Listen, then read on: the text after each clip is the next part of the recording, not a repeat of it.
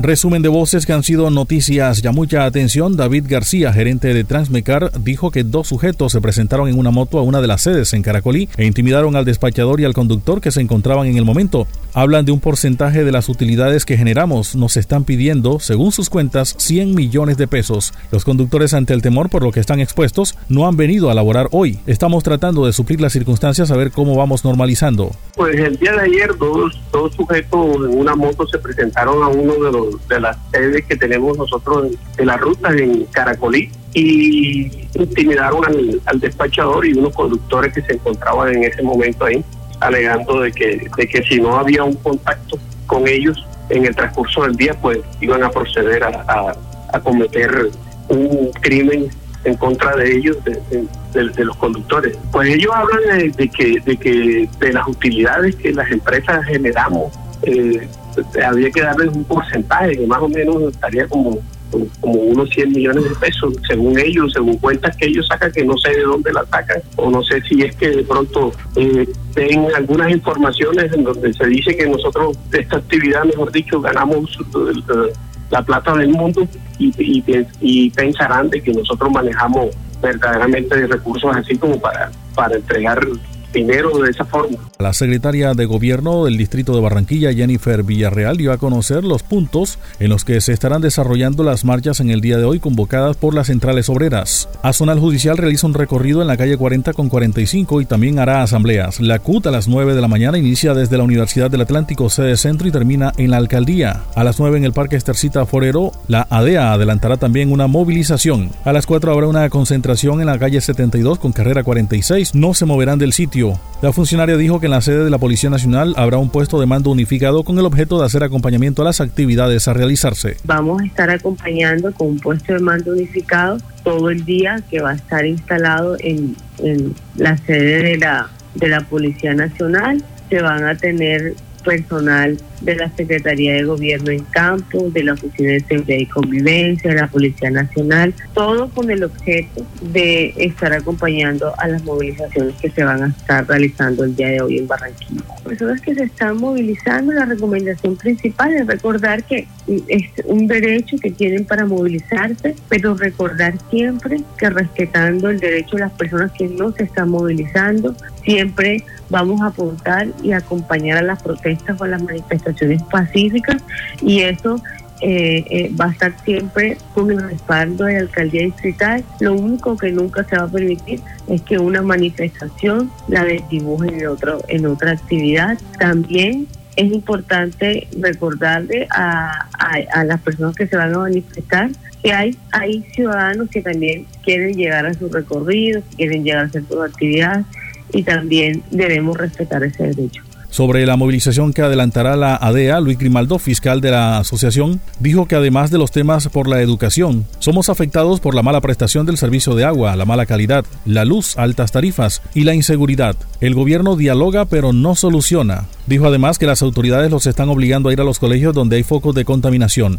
Nos dicen que debemos estar en los colegios, pero las secretarías de educación están virtuales. Nosotros también somos afectados por la mala prestación del servicio del agua de mala calidad que está produciendo enfermedades en la población.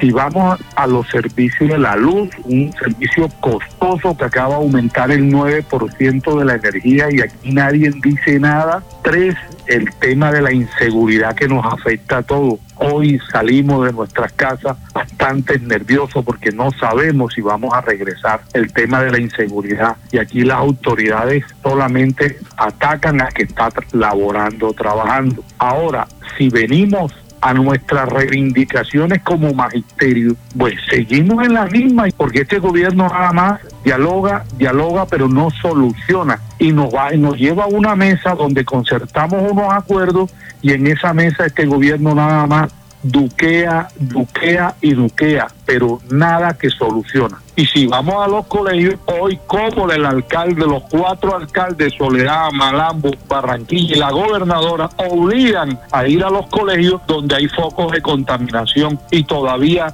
muchos colegios no tienen las condiciones para regresar y están presionando y obligando. Por eso el magisterio hoy alrededor de todo este problema social nos vemos obligados también a salir a caminar por nuestras reivindicaciones. Álvaro Lastra, candidato a la rectoría de la Universidad del Atlántico, dijo que quiere prestarle un servicio a la universidad orientado a darle tranquilidad, sosiego, paz, orden, que permita que esté en condiciones de brindar a la sociedad lo que se espera de ella. La universidad no puede seguir siendo un problema, debe ser una solución para la sociedad. Hemos pensado en consolidar el proceso de acreditación institucional y acreditación internacional. Nosotros hemos pensado en consolidar el proceso de acreditación internacional, perdón, de acreditación eh, institucional y trabajar, apostarle a la acreditación internacional. Yo creo que eso ya es una cosa que, que todas las universidades deberían de ir pensando en eso. La Universidad Atlántico va a cumplir 80 años próximamente y usted sabe que el Congreso de la República, cuando las instituciones eh, van a cumplir una efeméride importante, las apoyan con recursos. Entonces yo tengo pensado eh, tramitar una ley en el Congreso de la República y con apoyo del Gobierno Nacional para que la Universidad del Atlántico pueda arbitrar unos, unos 50 mil millones de pesos para ponerla en condiciones de obtener la acreditación internacional.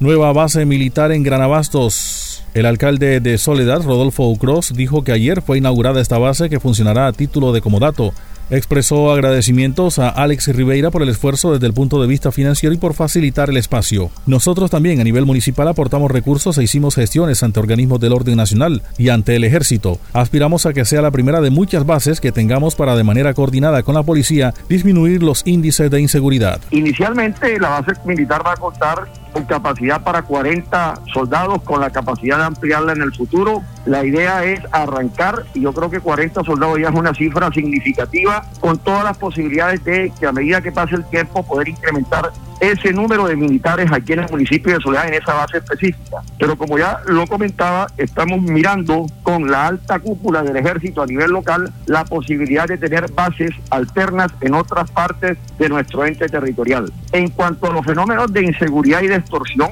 pues absolutamente preocupados, pero con toda la determinación para que unos pocos no sigan perturbando la tranquilidad de la gran mayoría de soledeños que son personas de bien.